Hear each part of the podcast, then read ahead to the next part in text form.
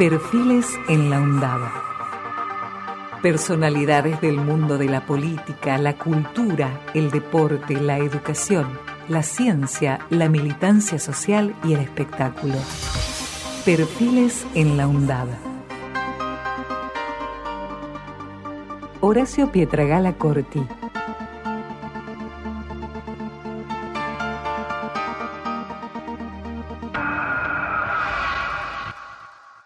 Gracias por estar en la radio de la Universidad, Horacio. Bienvenido. No, por favor, gracias a ustedes por la invitación.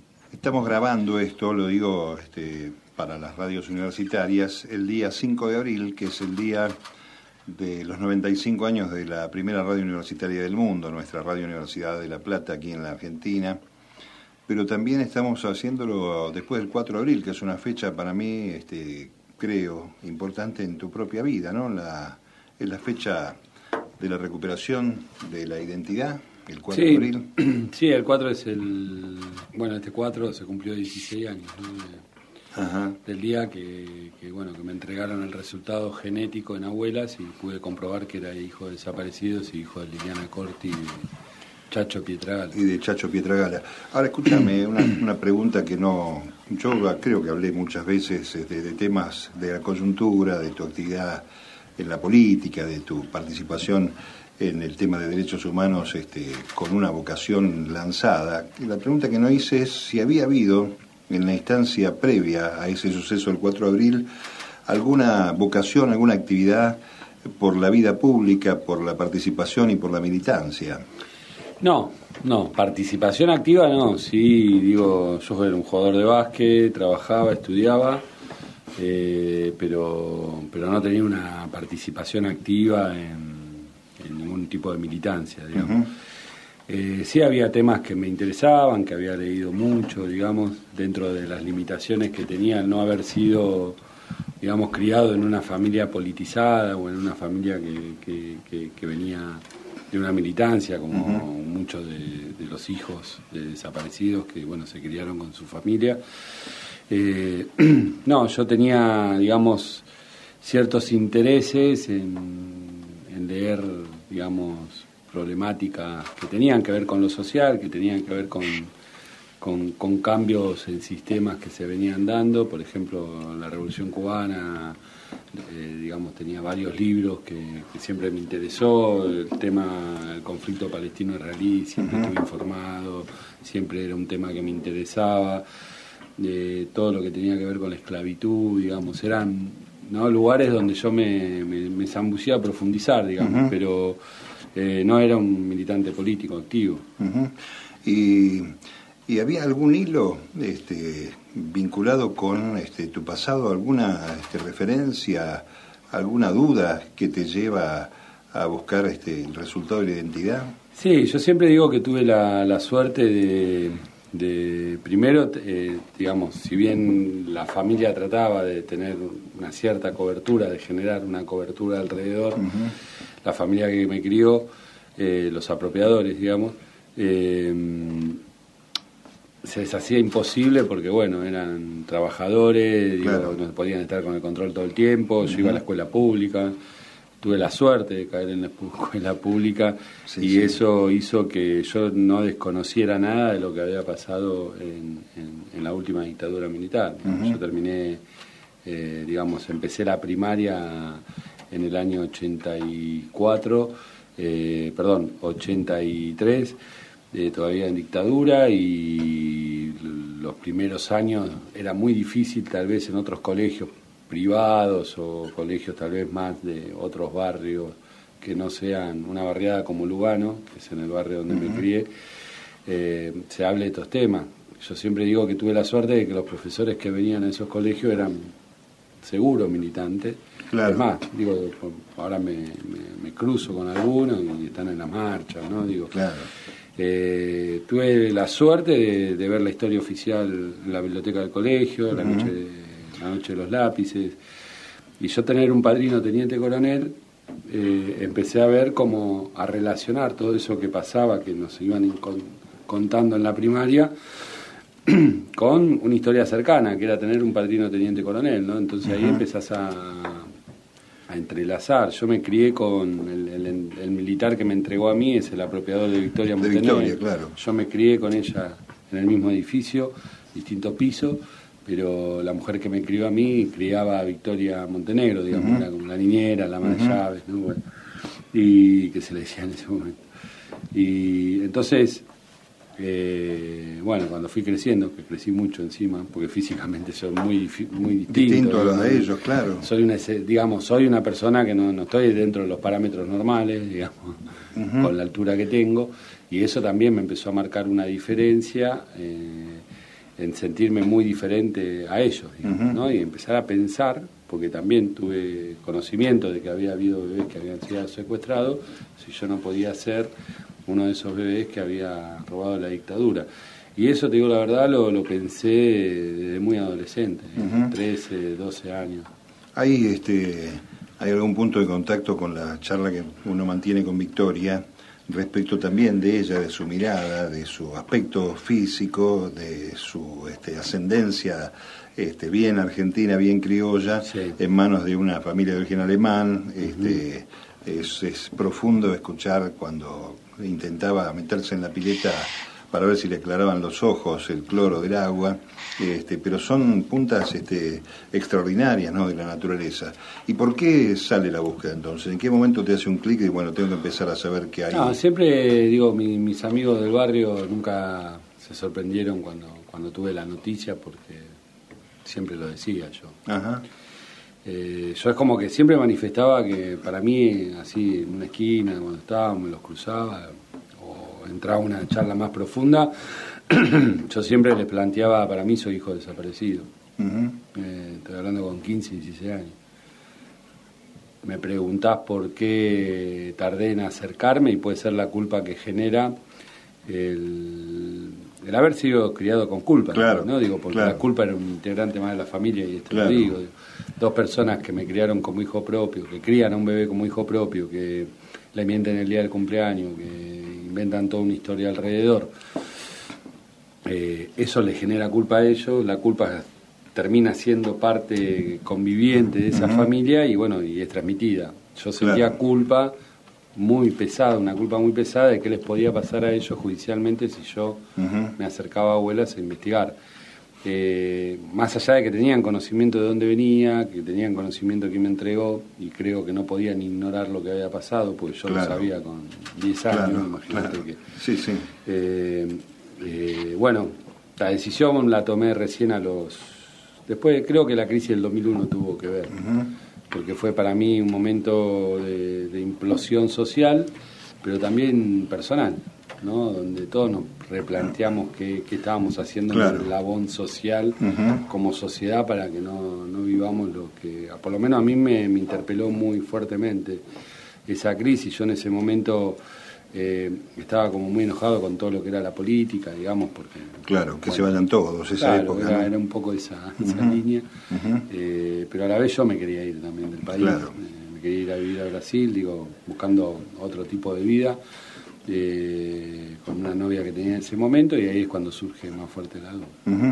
Es que hay un, hay un, inevitablemente también allí hay un vaso comunicante que es el estallido del mismo fenómeno económico instalado por la misma dictadura, ¿no? Ese, que aguantó hasta 2001 esa explosión eh, que venía este, generándose poco a poco por la situación social, el proceso privatizador, en fin, este, el deterioro este, de la pérdida de empleo, en fin, este, los, los recortes, los ajustes, eh, un, un este, cuadro pendular en la Argentina, porque estamos hablando en este momento de situaciones muy parecidas, ¿no?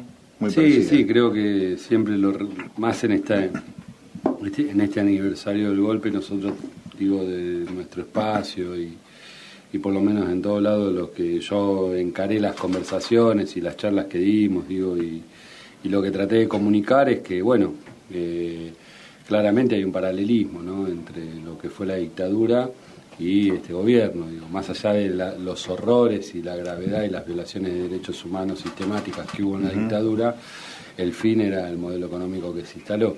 Eh, nuestros padres desaparecieron porque iba a ser la única resistencia ante ese modelo económico, igual que los trabajadores organizados, igual que que digo, toda, toda, toda parte de la sociedad que, que tuviera conciencia política y una resistencia a ese modelo económico. Hoy estamos en la misma, digo, ¿no? Hoy se instaló un modelo económico eh, similar a esas características, que favorece a 1.500 familias, eh, que, que, desestima y que también tiene como un odio de clase muy fuerte, ¿no? Que a partir de, ese salto que quiere dar de vuelta con las clases sociales que están más abajo y, y que es muy, muy desde el lado de ellos es un, odio muy fuerte, ¿no? Y hoy está quedando demostrado, hay persecución política, hay presos políticos, no hay garantía de derechos, vemos el sistema judicial orquestado regionalmente de vuelta, ¿no? Creo que esto es un componente que no, no se puede obviar, que, hoy lo que pasa en Argentina pasa en Ecuador, pasa en Brasil, pasa en otros países, igual que cuando estaba el plan Cóndor en la dictadura y nosotros el lawfare, en este aniversario del golpe, lo tratábamos de titular plan Condor 2, ¿no? Porque creo que está orquestado de, esa organicidad regional, digo, no, no puede ser producto del azar. Horacio Pietragala Corti es diputado nacional, hijo de desaparecidos, que fue apropiado y luego restituido por las abuelas de Plaza de Mayo, convirtiéndose en 2003 en el nieto número 75 que el organismo de derechos humanos restituyó a su familia biológica.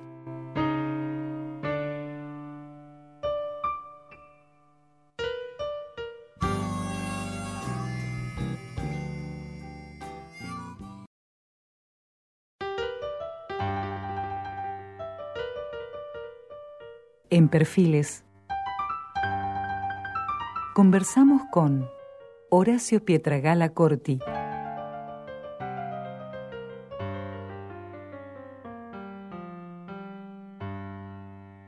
Hace un tiempo nosotros tenemos la suerte de tenerlo aquí, también en la Universidad de Lanús, Fernando Buenabad, mexicano, filósofo, pensador, que habla del plan cóndor mediático, el reemplazo, digamos, de las fuerzas este, de, ocupación de la dictadura por este, el peso específico de estos grandes este, jugadores del poder real, ¿no? Del establishment. Claro.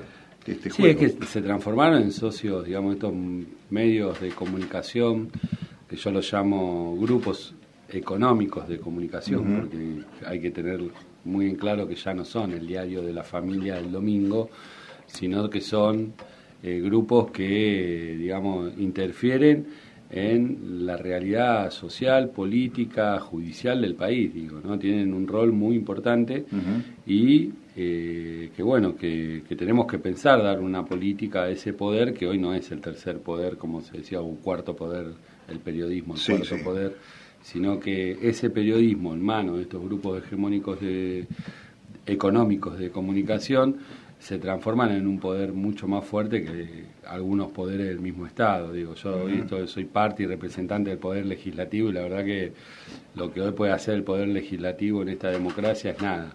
Prácticamente cerrado este, ¿no? Este, clausurado por el mismo poder. Este, sí, sí, no, al Congreso lo que hoy pasa, la verdad que es una vergüenza, no, nos llaman a comisiones. El año pasado, por ejemplo, yo soy vicepresidente de la Comisión de Derechos Humanos y el año pasado la Comisión de Derechos Humanos llamó tres veces en el año, digamos, ¿no? con casos muy graves como el de Rafael Nahuel, que queríamos recibir a la familia, como el caso de la masacre de la comisaría de Esteban Echeverría, donde murieron 10 pibes eh, calcinados, digamos, por, por, por inoperancia, digo, y, y, por capricho también de la gobernadora Vidal, ¿no? porque ahí hay que decirlo, esa comisaría eh, la justicia había mandado escritos a, tanto a, la ministra, eh, perdón, al ministro de Seguridad Ritondo, al ministro de Justicia de la provincia de Buenos Aires y a la misma gobernadora para que no se aloje más gente en esa comisaría y sin embargo hicieron caso omiso, siguieron alojando y hubo una tragedia donde hubo 10 jóvenes que murieron, ¿no? Y creo que, bueno, la gravedad de lo que estamos viviendo en, el, en, este, en esta escalada de, no valorar lo institucional, porque la verdad que ellos llegaron al poder así, ¿no? Como institucionalistas, como sí, republicanistas. Totalmente, y la verdad que son lo peor. Eh, hoy, digamos, los poderes del Estado están, están, están en riesgo. Eh, Horacio, el, fenómeno del, del, tema derechos humanos, el curro de los derechos humanos, ¿no? esa historia que viene ya de, origen en la campaña 2015, eh, está agravado, porque si bien hoy no podemos hablar de desaparición, eh, sí podemos hablar del riesgo de torturas este, reales, sobre todo este, la represión este, oficial institucionalizada en las fuerzas de seguridad hay un proyecto criminal aquí, porque si un jubilado no tiene acceso a la medicación o un niño no tiene acceso a las vacunas, se muere. No, no tenemos tampoco un número real de hasta dónde avanza esta discusión este, sobre la superficialidad del odio, de la persecución y, la base más profunda del impacto que está teniendo esto en la sociedad con el desplazamiento de muchos argentinos de, este, detrás de la línea de pobreza y la indigencia, ¿no? Sí, creo que, como te decía antes, eh, tal vez dos carriles que se unen claramente. Eh, primero, tener en cuenta que nosotros, digamos, exigimos en política en materia de derechos humanos y, digo, con los organismos históricos eh, que, que, defienden, digamos, todo el avance que hizo el Estado después de años de impunidad para poder llevar a ese reclamo histórico que era memoria, verdad y justicia. Después, lo, digamos, las violaciones de derechos humanos de las fuerzas de seguridad de hoy, que, bueno, veníamos de un piso muy alto a Argentina, ejemplo en el mundo, digo, casi eh, los derechos humanos en los países occidentales y en los países del mundo están, digo, son alguna dependencia del Estado que tiende a responder demandas internacionales y muy burocráticas y jurídicas. No hay, digamos, políticas activas en materia de derechos humanos y tal vez digamos, si uno habla de derechos humanos es muy amplio, estamos hablando de lo que tiene que ver con el Estado violando a través de las fuerzas de seguridad esos derechos, ¿no? Y creo que en eso Argentina dio un salto cuantitativo, cualitativo, eh, pero eh, bueno, tuvimos un retroceso muy claro con un gobierno que quiere instalar un modelo económico que genera violaciones sistemáticas a los derechos humanos. Siempre digo que neoliberalismo con derecho humano, incompatibilidad total. No podemos pretender un gobierno neoliberal que defienda los derechos humanos, claramente, ¿no? Capaz que vemos a veces que viene algún presidente europeo que allá aplica políticas económicas neoliberales y se conmueve con los desaparecidos y tira unas flores en el río. Sí, sí, extraordinario, ¿no? Claro, es la contradicción misma del símbolo de querer mostrarse, ¿no? Compatir, eh, digamos, simpáticos ante eh, aberraciones terribles como fueron eh, las violaciones, los delitos de lesa humanidad, las violaciones de derechos humanos sistemáticas, pero en definitiva, como decíamos al principio de la charla, acá se instaló un modelo económico, este modelo económico no tiene compatibilidad con, con garantizar los derechos a la ciudadanía, vamos digamos, estos modelos económicos generan un genocidio económico. Yo siempre digo que hubo 30.000 desaparecidos, pero hubo millones de desaparecidos más a partir de ese modelo económico en la dictadura y son todos los que cayeron de ese gran sistema que tenía que incluir a todos y fue expulsando a partir de esas políticas económicas. Creo que hoy estamos en la misma situación, ¿no? Hoy estamos ante un gobierno que expulsa que vulnera derechos, que genera, eh, que, es muy, digo, da bronca, ¿no? Porque la verdad que no, no se necesita ser tan, me sale otra palabra más que un insulto, pero digo, no, no se necesita ser tan hijo de buena madre para poder, eh, digamos, abarcar, digamos, en necesidades básicas a gran parte de la sociedad.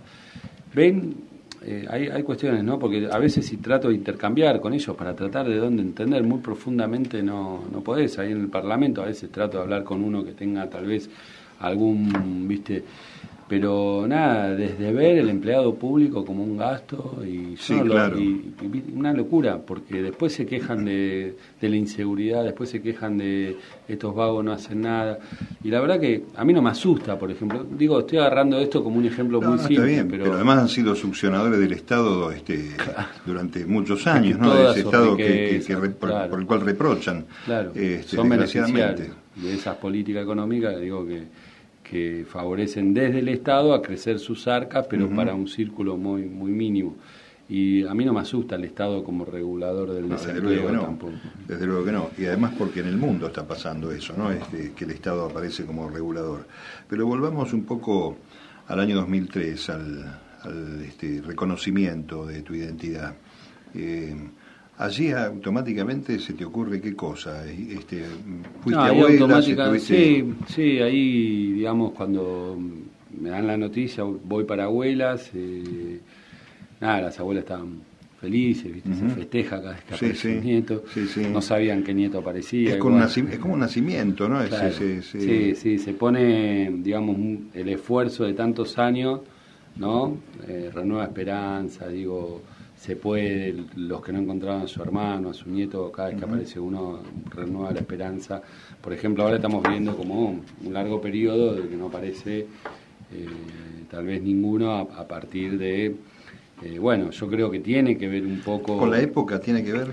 Y para mí sí, mirá, la otra vez lo hablábamos con Manu, eh, si bien la, cantidad de presentaciones eh, con dudas es la misma en, números, no es la misma la cantidad de personas que nosotros pretendemos que se acerquen, claro, claro. que son hijos de desaparecidos que, que se acerquen. Yo creo que digamos, por afuera de, me pongo en el lugar de ese joven o esa joven que hoy, joven, ¿no? Ya somos grandes, pero que hoy está dudando, que tiene indicios de que puede ser hijo de desaparecidos y que tiene un entorno bastante favorable para que esto sea así, eh, el contexto, ¿no? Claro, claro. Hoy, digo, ¿cómo decide acercarse si ve que se cuestiona el Estado, se desprotege del Estado, todo el acompañamiento que tiene que llevar adelante, digamos, ¿no? Entonces eso creo que, frena la posibilidad de que los que estamos buscando puntualmente tomen el coraje de acercarse. Yo la verdad que me acerqué en un contexto eh, donde todavía no había asumido Néstor, pero siempre digo que lo que viví después eh, era increíble, porque yo, yo sentía que yo iba recuperando mi historia, la historia de mis padres, que iba reconstruyendo esa vida que me habían querido ocultar, pero a la vez paralelamente le iba pasando eso a todos los argentinos. Sí. Horacio Pietragala Corti. En el año 2002, teniendo dudas sobre su identidad, se acercó a la CONADI, sin saber que su caso se encontraba en el Juzgado Federal en lo Criminal y Correccional número 1 a cargo del doctor Roberto Markevich. El juez ordenó la realización de los estudios y el 4 de abril de 2003 el resultado confirmó que se trataba de Horacio, hijo de Liliana y Chacho. En 2003, el mismo año que recuperó su identidad, Pietragala Corti recibió los restos de su padre enterrado en una fosa común en el cementerio de San Vicente e identificado por el equipo argentino de antropología forense.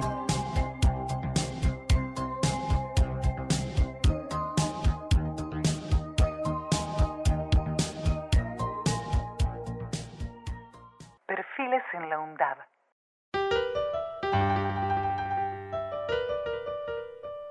en Perfiles. Conversamos con Horacio Pietragala Corti.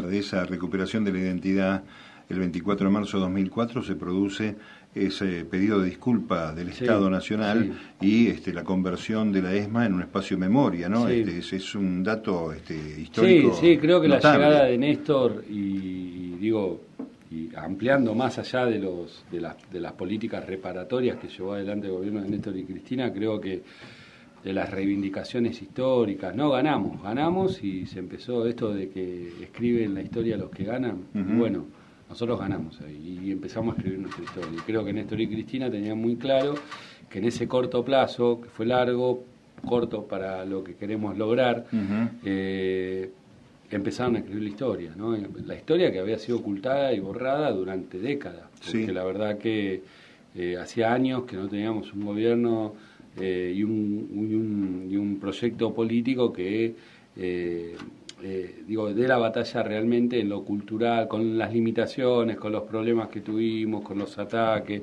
con errores propios, con todo lo que quieran. Pero se quiso escribir la historia, no solo en esto, en la reparación de eh, políticas que habían sido viadas, que habían sido sectorizadas y que hay que aclarar que ningún país del mundo, digo, pudo juzgar la cantidad de genocidas que juzgamos en nuestro país y dictaduras hubo por doquier y, es un ejemplo en el mundo eso, pero digo, también en lo cultural, también en los símbolos, también en, en, las reivindicaciones, digo, me acuerdo ahora el Día de la Soberanía Nacional, ¿no? El día eh, de, lo que fue la batalla de la vuelta obligado, algo eh, ocultado por la historia y que tiene que ver con un sentimiento y con una defensa de la soberanía que hoy de vuelta ganaron ellos y quieren borrar lo que escribimos y escriben ellos su propia historia. Bueno, y esto creo que va a ser siempre así. El tema es que tenemos la posibilidad ahora a corto plazo por ese recuerdo fresco de lo que es un proyecto que eh, realmente eh, vuelque los intereses a la gran mayoría de la sociedad, creo que estamos con gran posibilidad de que esto no sea una brecha muy grande para poder volver, digamos, mejores claramente, pero no solo volver como volver Cristina, ¿no? Digo, volver sino un proyecto político que de vuelta piense en los intereses de la mayoría de los argentinos. La reivindicación, porque cuando uno mira este el momento abrumador de la Argentina en este lugar... Perdón que me vaya, ¿no? pero creo que todo tiene que ver está, con Está concatenado, no hay vuelta. Quiero decir que vos tocas la educación, tocas la salud, tocas la justicia. Este, son este, deterioros en muchos frentes. Este, por lo tanto, también este, me imagino desde el rol de diputado, del representante que sos, de los ciudadanos que te pusieron en tu banca, habrá que ir preparando también el terreno para que un eventual, ojalá, cambio este, de, paradigma pueda explicarle a la sociedad cómo se remonta este deterioro que ha sido este, tremendo, trágico y, en muy corto tiempo, ¿no? Sí, eh, nos juega en contra, ¿no? El, digo, gran parte de la excusa y, y, de la estrategia del gobierno actual fue generar el deterioro ¿no? culpando a la gestión anterior que habíamos dejado un desastre, ¿no? Y digo, y mientras ellos iban armando ese desastre, se iba responsabilizando al gobierno anterior. Creo que hay que explicar, hay algo que para mí me, digo, es un símbolo de, lo que pasa en la sociedad también y tiene que ver con esta lo que nos trae de vuelta, ¿no? las políticas de derechos humanos. Digo, hubo un intento muy claro eh, me han manifestado muchas hijas de genocidas que, denuncian a sus genocidas, ¿viste? Este grupo de mujeres y hombres que, repudian. Qué notable es eso, ¿no? Que sí, sí, es importante. Eh, pero bueno, ellos nos contaban que, que, bueno, sus familias cuando ganó Cambiemos estaban contentos porque habían tenido reuniones y le habían prometido impunidad a los genocidas, ¿no? Claramente, porque dentro de ese estado represivo que tenían que generar, la impunidad digamos, ayuda a que las fuerzas sean un aliado fiel a la política que tienen que llevar adelante. Y, estaban contentos, pero sin embargo, cuando intentaron, con el 2 por 1 que fue un intento de, indulto y impunidad de vuelta encubierto en esa ley, eh, no pudieron. Eso te iba a decir, ahí, ahí este, a pesar de la dinámica esta que, que acabo de escribir, de lo, de lo rápido que pasó todo este retroceso, ajuste y compañía, hay una base social con un gran aprendizaje mm. que se manifestó no solamente en los 24 de marzo de cada año, estos tres años, sino en ese este día clave del 2 por 1 donde sin organización alguna este, salió toda la ciudadanía, ¿no? No, ahí, ahí esto demuestra que la batalla cultural es importantísima, porque en este aspecto, digamos, creo que quedó instalado en la sociedad que no quiere ver genocidas, torturadores y violadores sueltos en la calle, más allá de un sector que los defienda, digo, y, pueda mm, salir y mostrarse, o en las redes, digo, paréntesis, aparte de eso, digo, son la gran mayoría, no quiere ver torturadores. Y creo que hay que generar en lo cultural también algo similar con... Eh, con un, con un, modelo neoliberal, ¿no? que entiendan que el neoliberalismo digo, hay una vinculación con ese modelo económico con un genocidio, digamos, ¿no? ¿Por qué hay vinculación? Porque creo que lo que estamos viviendo, que un jubilado, digamos, tenga que decidir tomar su medicación y acortar su vida para poder comer, digamos, ¿no? Claramente eso es un genocidio, porque no es un jubilado, son cientos de jubilados que están viviendo esto.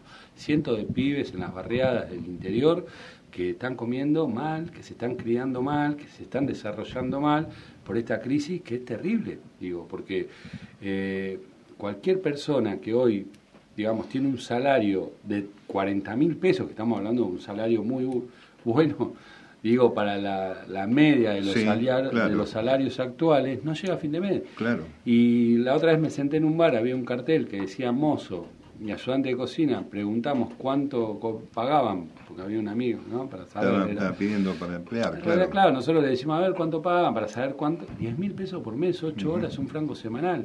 Entonces, la reforma laboral la llevaron adelante. Claro, prácticamente, claro. Claro, la llevaron adelante subiendo los impuestos, subiendo, digamos, devaluando. Eh, precarizando, digamos, la mano de obra y hoy vemos que estamos en una situación muy crítica que está dibujada claramente, pero estamos en índices inflacionarios claramente.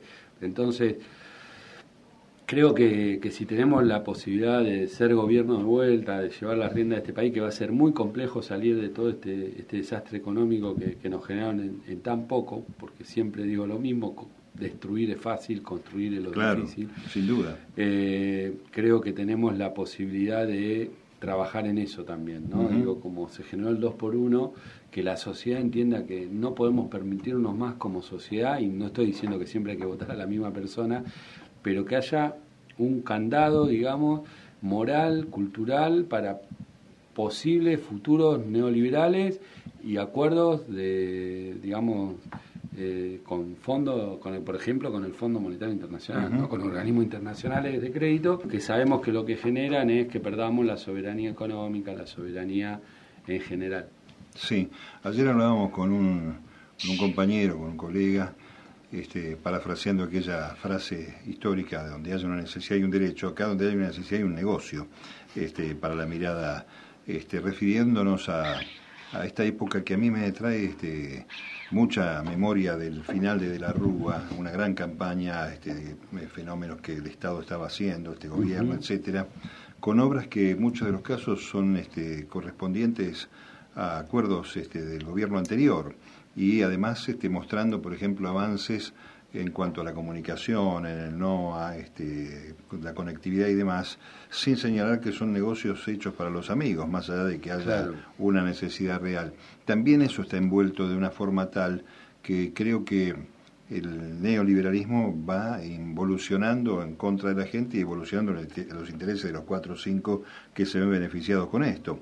Vos lo que estás diciendo es que hay que buscar otro mecanismo, otro proyecto, otro modelo de vida no necesariamente de personas. Otro lugar donde la Argentina, a pesar de que el presidente cita los últimos 70 años, hubo tiempos de felicidad, de bienestar, de recuperación del creo empleo. Creo que hay que, como un pacto social y un pacto político, digo que con esta clase política dirigencial la verdad que no lo podríamos llevar adelante, porque vemos que se mandan a escuchar entre ellos, no tienen ningún tipo de código eh, son cipayos, digo, uno cuando habla de cipallismo, esto es el ejemplo muy claro, digo, están más preocupados por lo que opina Trump de la política interna argentina que lo que opina un vecino de un barrio, digo, son cipayos, son eh, digo, no tienen fronteras, no tienen nacionalidad, son apátridos, digo, eh, como dijo el Papa en su momento, su Dios es el capital. punto. Bueno, ahora, cómo nosotros nos damos una batalla ante esto, ante ante este enemigo, pero que es el enemigo de todos, de gente que lo vota y que hoy sigue diciendo, no, antes que venga Cristina o un gobierno similar, yo lo voto a Macri, y que no ven Macri su enemigo, ¿no? Creo que en ese sentido común, que tienen mucha llegada, que construyen muy bien, porque sinceramente tienen todos los recursos y las herramientas para construir en ese sentido, nosotros es donde vamos a tener que meter una energía muy fuerte, porque es ahí donde se va a ganar la batalla real, digo, más allá de que hay que generar conquista, hay que generar de vuelta eh, que, las pymes no cierren trabajo, eh, hay que levantar de vuelta el salario mínimo vital y móvil, hay que generar ingresos, digo, todo lo que se lleva adelante a través de un proyecto como el que nosotros planteamos y en el que se planteó con Néstor y Cristina, pero creo que, vamos a tener que trabajar muy, muy, muy, muy, muy fuerte en el, en el sentir colectivo y en y en ese sentido común.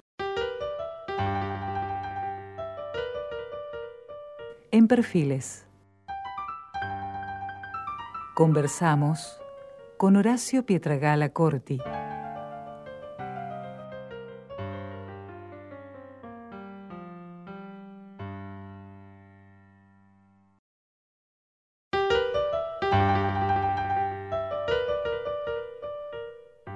Perfiles Conversamos con Horacio Pietragala Corti.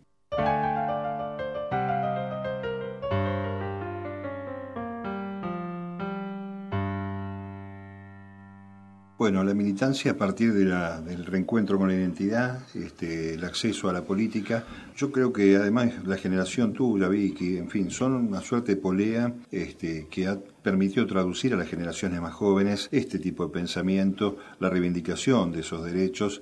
Y, por cierto, la lucha de la recuperación del pensamiento nacional que fue sesgado por la dictadura, porque estamos hablando de los 30.000, pero estamos hablando de 30.000 este, que motorizaban el pensamiento, la búsqueda, un sueño de un mundo mejor, una Argentina mejor. ¿Cómo ha sido ese vínculo con los pibes? ¿Cómo, cómo sigue construyéndose? Sí, en primer lugar también aclarar que, bueno, más allá de recuperar mi identidad y necesité fuertemente el involucrarme con abuelas a la semana, yo laburaba, trabajaba para la cervecería Quilmes, eh, tenía un buen sueldo, digo, pero necesité involucrarme porque era como que necesitaba conectarme desde ese lado eh, tenía muy en claro, imagínate, mi papá fue una persona muy querida, muy conocida, digo, muchos funcionarios lo conocían y todo el tiempo, Horacio venía a trabajar con nosotros.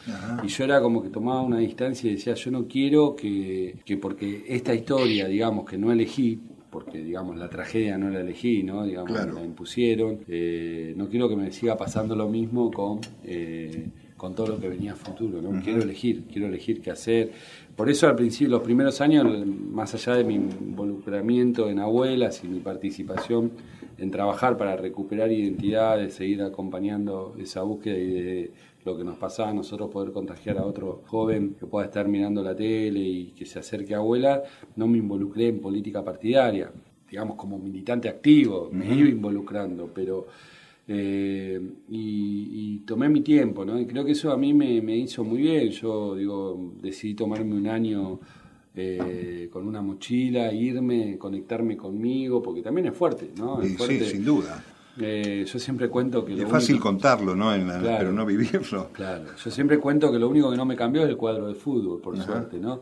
Porque lo pude reafirmar, porque yo soy hincha de San Lorenzo y te puedo asegurar que uno de los miedos más grandes que tenía era de qué cuadro es mi papá, ¿no? Porque al descubrir que no era mi papá el que me crió, que era de San Lorenzo, y yo iba a la cancha y decía, lo llevo en la sangre, no puedo parar, ¿no? Decía, uy, ¿de qué cuadro es mi papá? Y, el temor que tenía era que me digan, mira, tu hijo de huracán, de boca. Me moría. Digo, Ahí no sé, pero. Y no, tuve el viejo de Veracuervo, el viejo. Fue lo único que reafirmé. Mucha suerte. Tu viejo este, muere este, asesinado por la AAA antes del golpe, un poco antes del fuerzas, golpe. Eh, eran, allá en Córdoba eran Comandos Libertadores de América, que era la AAA, pero del ejército. ¿no? Sí, sí, ya, ya, ya funcionando. Ya actuando ahí, sí. Sí, sí, Y a él lo matan en Córdoba. Mm. Pero venía esto de, la anécdota que, tenía que ver con que, con que, bueno, quería empezar a elegir el camino. Y la verdad que eh, me sumé después de lo que fue la crisis del campo, eh, eh, la ley de medios también fue algo que me, digamos, era crítico a algunas cosas, con mucha ignorancia también, digamos, ¿no? Pero eso fue lo que me terminó de involucrar directamente a participar más activamente, porque encontré amigos que fueron, yo en ese momento estaba como yendo a Bariloche y viviendo allá, tenía un hotel en Bariloche, un hostel, digo, y, estaba bien, digamos, ¿no? Eh, no quería hacer nada como mochila, ¿no? Las mochilas ya me las había sacado a todas y fue cuando decidí irme a ir a abuelas y averiguar mi identidad. Y, y después lo otro lo quería hacer, eh, digamos, siempre, porque a veces está, ¿no? En esa construcción de que como hijos, somos hijos de desaparecidos tenemos que ser militantes políticos. Claro, claro. La verdad que no. No es así, no, Y hay muchos hijos que no, no eligen esto. Es bueno que lo aclares esto, porque mucha gente está pensando a lo mejor este, en esto que decís, de que ha caído un poco el interés por buscar este, la identidad a lo mejor está pensando eso, ¿no? Que, le han metido tanto veneno en la cabeza a través de los medios que este, la única forma de que este, te reencuentres con tu identidad es este, dando como moneda de cambio la participación militante y esto no, no sucede. esto no, sucede. hay muchos, qué sé yo, Guido, el hijo de Estela, el, nieto de Estela, perdón, es músico, ¿no? Y sigue siendo músico. Tenemos nietos que son profesionales de la salud, hay artistas digo, escriben, pintan, eh, cada uno elige. Eh, yo la verdad que elegí, y elegí sin mochila, ¿no? Tengo que, digo, cuando elegí esto dije que mis viejos no sean una mochila, sino una guía. Y creo que eso es lo que a mí me, me genera tranquilidad, paz, digo, poder llevar adelante el recorrido en, esta, en esta profesión que, digamos, es difícil, sabemos que es difícil, no tiene siempre cosas agradables, pero, pero bueno, mientras uno tenga la paz de, poder ser coherente y nunca nunca tener que ser complaciente con nadie en el sentido de, renunciar a alguna alguna idea, alguna actitud, digo, creo que me muestro bastante transparente eh, y lo, transmito en la calle, cuando estoy en la marcha, cuando digo, trato de estar donde está parte de lo que yo soy parte. Es que yo creo que la, yo, bueno, yo creo que soy un poco más chiquito de la generación de tus viejos, pero cuando uno las ve a las, viejas, a las madres, a las abuelas, con esa energía, con no haber perdido nunca la sonrisa, el esfuerzo, creo que cualquier otro problema este, es chiquito. Este, sí, son, son, digo, uno cuando, yo te digo la verdad, como te decía antes, no es fácil salir de todo esto, de, de recuperar la identidad, al principio es, digo, siempre positivo. ¿eh? Lo, negativo pasó el día que mataron a mi mamá y me separaron de ella. Digo, encontrar la, historia y saber la verdad, no hay nada negativo en eso, porque por más fuerte que sea, uno necesita de la verdad para saber qué pasó, para construir su historia. Pero a veces, bueno, cuando uno bajaba un poco la guardia y estaba medio caribajo, la verdad que verla a las abuelas era decir, si ellas pudieron, sacaron lo más grande que uno puede construir, que son sus propios hijos nosotros podemos construir hijos, podemos construir toda una vida por delante, ¿no? Familia. A ella le arrebataron eso y sin embargo están ahí, ejemplo. ¿Cómo vamos? Está bien. Bueno, vamos a tratar de hacer una nueva charla en tiempos mejores, porque uno siempre tiene los sueños intactos. Por ahora te agradezco mucho que hayas estado en la radio. ¿eh? No, por favor, gracias a usted. Hasta luego. En 2011 fue electo diputado de la Nación Argentina por el Frente para la Victoria, presentándose a sí mismo como el diputado de las Abuelas de Plaza de Mayo. Horacio es parte de la Asociación Abuelas de Plaza de Mayo desde que recuperó su identidad en el año 2003. Volvió a ocupar el mismo cargo el 10 de diciembre de 2017.